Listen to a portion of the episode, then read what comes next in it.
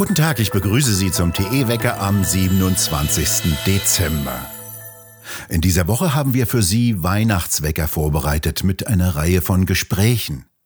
Zum Ende dieses Jahres werden unter anderem drei weitere Kernkraftwerke abgeschaltet. Die Grundlagen dazu wurden bereits vor zehn Jahren gelegt. Am 30. Juni 2011 beschloss der Bundestag bekanntlich den Atomausstieg.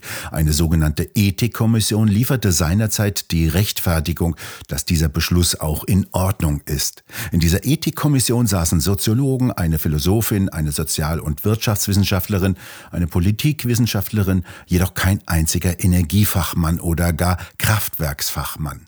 Immer wieder wurde deshalb die Ethikkommission wegen mangelnder Kompetenz kritisiert. Doch erst jetzt, zehn Jahre später, ist offenbar die Zeit reif für eine Diskussion darüber, wie unabhängig tatsächlich diese Kommission war und wie unabhängig heute noch Wissenschaft ist. Zehn Jahre danach schreibt nämlich ein Wissenschaftler einen deutlichen, offenen Brief an die Mitglieder der Ethikkommission und fällt ein Urteil über das Versagen von Wissenschaft, wie es härter nicht ausfallen kann. Zusammenfassend komme ich zu dem Schluss, dass die drei Professorinnen und fünf Professoren der Ethikkommission dem Leitbild unabhängige Wissenschaft nicht gerecht geworden sind.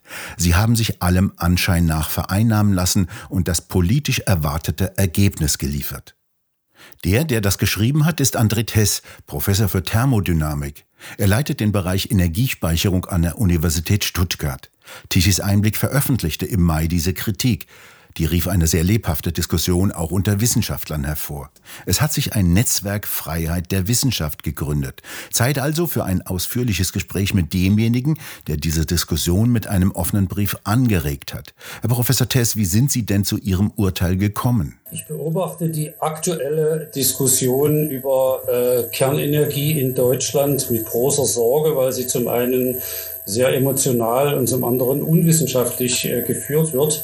Aus diesem Anlass habe ich mich mit der Frage beschäftigt äh, und bin zu den Quellen zurückgegangen. Äh, was haben damals die acht Kolleginnen und Kollegen äh, in dieser Ethikkommission beschlossen?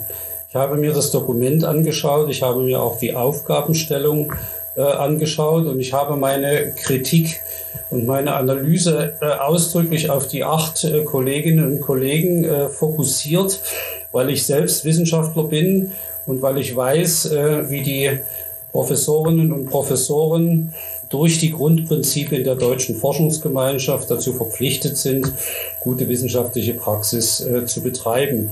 Je tiefer ich mich in dieses Dokument hineingearbeitet habe, desto klarer ist mir geworden, dass die Damen und Herren damals vor zehn Jahren leider die Grundprinzipien guter wissenschaftlicher Praxis und auch die Prinzipien guter äh, Politikberatung nicht erfüllt haben. Sie hätten eine so eindimensional äh, definierte Aufgabenstellung, die da lautet, zeigt uns, ähm, wie man aus der Kernenergie aussteigen kann. Eine solche eindimensionale Aufgabenstellung hätte man als unabhängiger Wissenschaftler oder als äh, Professorin äh, in dieser Form nicht annehmen dürfen. Welche einzelnen Punkte kritisieren Sie denn an diesen äh, Wissenschaftlern der Ethikkommission? Ich kritisiere insgesamt ähm, sechs Punkte. Ich kritisiere als erstes die Tatsache, dass äh, das Kollegium, also die acht Professorinnen und Professoren, keine hinreichende Fachkompetenz hatten, um äh, diese Risikoabwägung zwischen dem Verbleib in der Kernenergie oder dem Ausstieg einer aus der Kernenergie abzuwägen. Es gab in diesem Kollegium keinen einzigen Kraftwerkstechniker, äh, keine Fachleute für Elektrotechnik und ein Kollegium, äh, was keine Fachkompetenz zur Beantwortung einer solchen Frage hat, das ist genauso äh, wenig qualifiziert für deren Beantwortung, wie wenn Sie sich ein Kollegium äh, zur Definition der Corona-Politik vorstellen würden, in dem kein einziger Virologe sitzt. Das war mein erster Kritikpunkt an dieser Kommission. Zweitens äh, habe ich daran kritisiert, äh, dass das Kollegium eine Aufgabenstellung, die politisch vorgegeben war, und ich zitiere jetzt aus, dem, aus der Aufgabenstellung von Bundeskanzlerin Merkel vom 22. März 2011. Wie kann ich den Ausstieg mit Augenmaß so vollziehen und so weiter und so fort. Das war eine Aufgabenstellung, bei der es nicht um das Ob des Ausstieges, sondern nur noch um das Wie eines Kernenergieausstieges ging. Und es war damit im Prinzip politisch vorgegeben, welches Resultat diese Kommission zu erzielen hat. Ich hätte als Wissenschaftler eine so eindimensionale und nicht offengestellte Aufgabenstellung nicht angenommen. Und ich erwarte auch von meinen Kollegen, dass sie, das, äh, dass sie diese äh, Art der Aufgabenstellung äh, zurückweisen. Es gibt noch weitere Kritikpunkte. Insbesondere möchte ich auf einen Kritikpunkt aufmerksam machen. Ich glaube, wir sprechen zu Recht von der Notwendigkeit, in Europa eine einheitliche Energie- und Klimapolitik zu gestalten. Vor diesem Hintergrund kann ich nicht nachvollziehen, wieso in einem Bericht dieser Ethikkommission mit keinem Wort auf die Frage eingegangen wird, wieso eine wissenschaftliche Community in unserem Nachbarland Frankreich zu einer völlig anderen Einschätzung kommen kann als eine wissenschaftliche Community in dem Lande Deutschland. Es mag diese Gründe geben, diese Gründe stehen aber nicht in diesem Bericht und das kritisiere ich. Diese nationale Fokussierung und die, das Fehlen einer internationalen äh, Einschätzung. Wissenschaft ist international. Ich kann in der Wissenschaft alles behaupten, aber ich muss es einordnen in die internationale Community. Ähm, das sind die wichtigen Kritikpunkte. Es gibt dann noch kleinere äh, Punkte, aber ich glaube, diese drei Kritikpunkte charakterisieren äh, meine Gesamtkritik an diesem Gremium sehr deutlich. Das ist ja eine sehr merkwürdige Zusammensetzung eines Gremiums, das über eine ganz elementar wichtige Entscheidung eines Industrielandes beraten soll.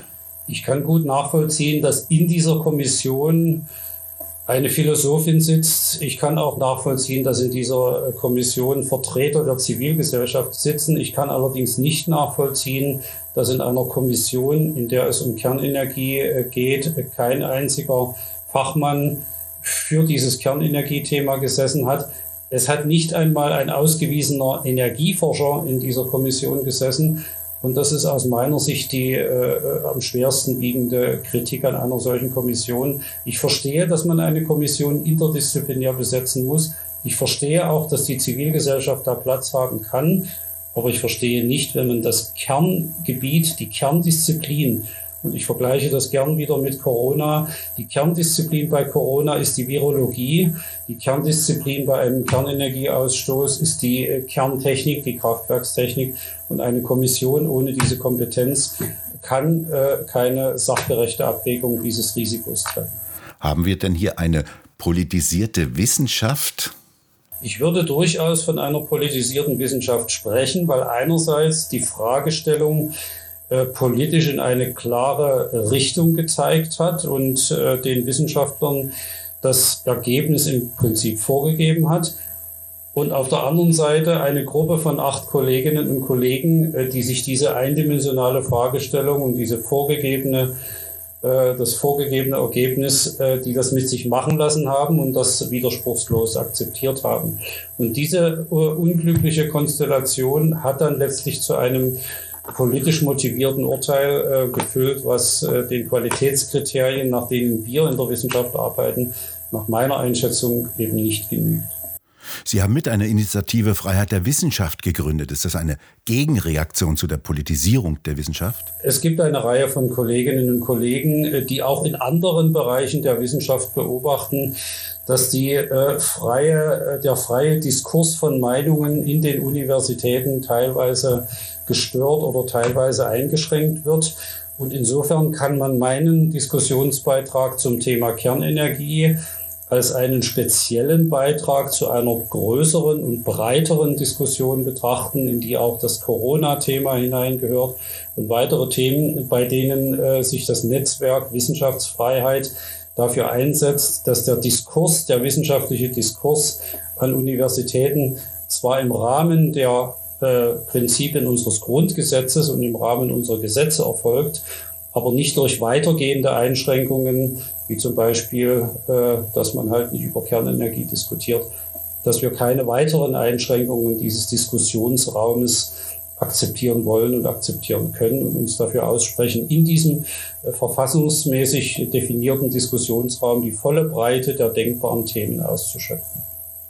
Wissenschaft bedeutet ja gerade Diskurs, Auseinandersetzung mit unterschiedlichen Standpunkten. Wie gefährlich wird das denn, wenn alle Wissenschaftler nur noch eine Meinung äußern dürfen? Welche Folgen hat dies denn für eine Gesellschaft? Die Folgen einer politisierten Wissenschaft äh, bestehen darin, dass die Bevölkerung, die keine Spezialkenntnisse auf den Gebieten Kernenergie, Corona besitzt, ähm, ein Bild äh, bekommt, welches nicht dem tatsächlichen Bild der wissenschaftlichen Erkenntnis entspricht. Wenn Sie eine gesellschaftliche Diskussion über Energiepolitik führen wollen, äh, dann können Sie diese Diskussion nicht ohne das Thema Kernenergie führen, zumal der Weltklimarat, der von vielen Politikern immer sehr gern zitiert wird, in allen seinen Berichten immer wieder die äh, CO2-Neutralität der Kernenergie betont. Also wenn die Diskussion in einer Wissenschaftscommunity sich nicht frei entfalten kann, dann bekommt die Bevölkerung kein angemessenes Bild über die Erkenntnisse der Wissenschaft und dann ist auch die Bevölkerung, die am Ende Bundestagswahlen und Landtagswahlen ähm, macht, äh, nicht in der Lage, ein sachgerechtes Urteil auf der Basis wissenschaftlicher Fakten zu fällen. Wie beurteilen Sie dann den Weg, den Deutschland geht, nämlich Kohle- und Kernkraftwerke abschalten und sich nur noch auf eine einzige Energiequelle zu fokussieren? Also ich begrüße prinzipiell äh, die ähm, Entwicklung von CO2-armen Energiequellen, äh, ob das Sonnenenergie ist, ob das Windenergie ist. Äh, es ist allerdings eine Erkenntnis der Energieforschung, dass ein Energiesystem umso stabiler und umso robuster ist, je vielfältiger die Energieherstellungstechnologien sind. Vor diesem Hintergrund äh, und vor dem Hintergrund ähm, der Tatsache, dass der Weltklimarat, der ja sehr gern in der Öffentlichkeit zitiert wird, ganz eindeutig die, die Kernenergie als CO2-arme Technologie charakterisiert, sehe ich es äh, in der Tat sehr kritisch, dass Deutschland äh, die technologische Breite seiner Energieversorgung äh, so weit verkleinert, dass wir gleichzeitig aus der Kohle und aus der Kernenergie aussteigen. Und ich weiß mich in Übereinstimmung mit den Aussagen des Weltklimarates, wenn ich äh, das Energiesystem der Zukunft mit dem äh, einprägsamen Spruch charakterisiere, dass die CO2-arme Energieversorgung der Zukunft, das ist Sonne, Wind und Kerne. Das war der Professor für Thermodynamik André Tess. Vielen Dank für das Gespräch und bei Ihnen bedanken wir uns fürs Zuhören. Wir hören uns morgen wieder, wenn Sie mögen.